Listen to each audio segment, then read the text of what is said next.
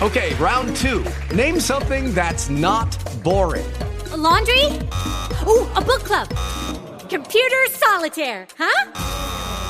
Ah, oh, sorry, we were looking for Chumba Casino. That's right. ChumbaCasino.com has over 100 casino style games. Join today and play for free for your chance to redeem some serious prizes. ChumbaCasino.com. No purchase necessary. Full prohibited by law. 18 plus terms and conditions apply. See website for details.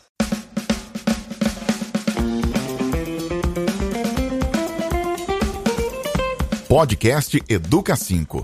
Cinco educadores se revezam nos cinco dias da semana para falar sobre um tema relevante do mundo educacional em cinco minutos.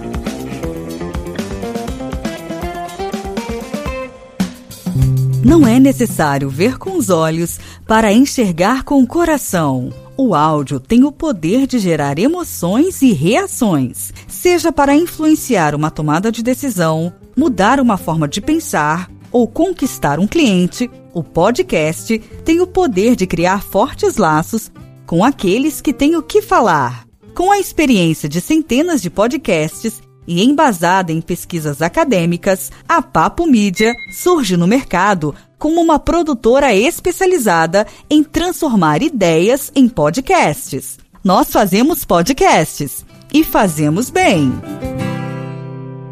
Alô, amigos do Educa 5. Eu sou Paloma Chaves e estarei aqui com vocês toda semana conversando sobre inovação na educação. Na conversa de hoje, eu quero falar sobre algumas teorias do desenvolvimento que estão nos fundamentos da psicologia da educação. Mas por que falar de teoria do desenvolvimento quando se pretende falar sobre inovação em educação? Porque a inovação pressupõe uma mudança nas nossas práticas. E nós nunca conseguiremos mudar nossas práticas se não entendermos quais são as crenças, as concepções ou a visão de mundo que está por trás dessa prática, que fundamenta essa prática pedagógica. Nós podemos dizer que existem hoje basicamente três teorias diferentes que estão por trás de três modelos diferentes de educação. Primeira teoria, chamada de inatista, é uma teoria que acredita que, ao nascer, as pessoas já trazem consigo todos os conhecimentos e capacidades de que elas precisam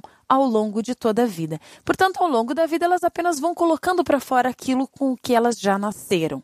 Talvez os versos de modinha para Gabriela, de Dorival Caymmi, traduza bem essa ideia, mostrando como ela se concretiza na escola. Sabe a ideia do eu nasci assim, eu cresci assim, vou ser sempre assim? Vou ser sempre assim. Gabriela! Pois é, Quantos professores não têm essa atitude diante dos seus alunos?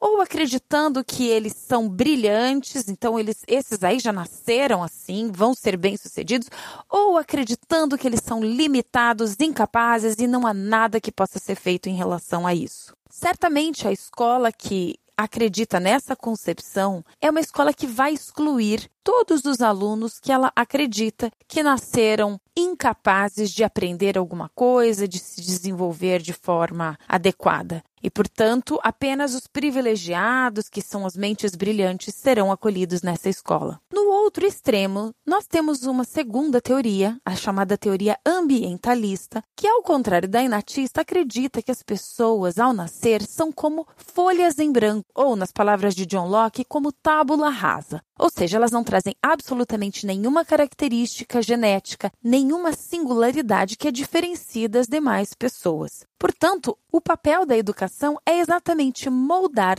todas as pessoas para que elas sejam exatamente aquilo que se pretende que elas sejam. A escola adepta dessa visão, que na verdade é a grande maioria, certamente peca por excluir as pessoas que insistem em não aceitar ser igual aos outros. As pessoas que não se enquadram, que não conseguem entrar no padrão, não podem ser niveladas, que insistem em ter as suas singularidades, não são aceitas por essa escola. É uma escola que só aceita pessoas iguais. E se uma pessoa insiste em ser diferente, ela é excluída dessa escola. Até o final do século XIX, essas eram as únicas duas teorias que fundamentavam as práticas pedagógicas. Felizmente, um movimento começou a acontecer naquele contexto que reconhecia que, ao mesmo tempo que as pessoas nasciam com algumas características inatas, elas também podiam receber influência do meio, estímulos que as ajudariam no seu desenvolvimento. Ou seja, é na interação entre o sujeito e o meio que ocorre o desenvolvimento nessa concepção. A ideia de interação pressupõe um protagonismo do ser humano no seu processo de desenvolvimento. O conhecimento precisa ser construído, ele não veio pronto de nascença. E a construção se dá a partir de um processo ativo de interação com o meio, e não um processo passivo ouvindo alguém falar um monte de informação para ele. Portanto, as ideias de inovação em educação, como metodologias ativas, movimento maker, etc., só fazem sentido para as pessoas que acreditam que o desenvolvimento se dá a partir da interação entre o sujeito e o meio. E você? Como você vê o ser humano ao nascer e como você entende que ele se desenvolve ao longo da vida? Pense nisso e veja se você consegue entender a sua própria prática. Um abraço e até a próxima.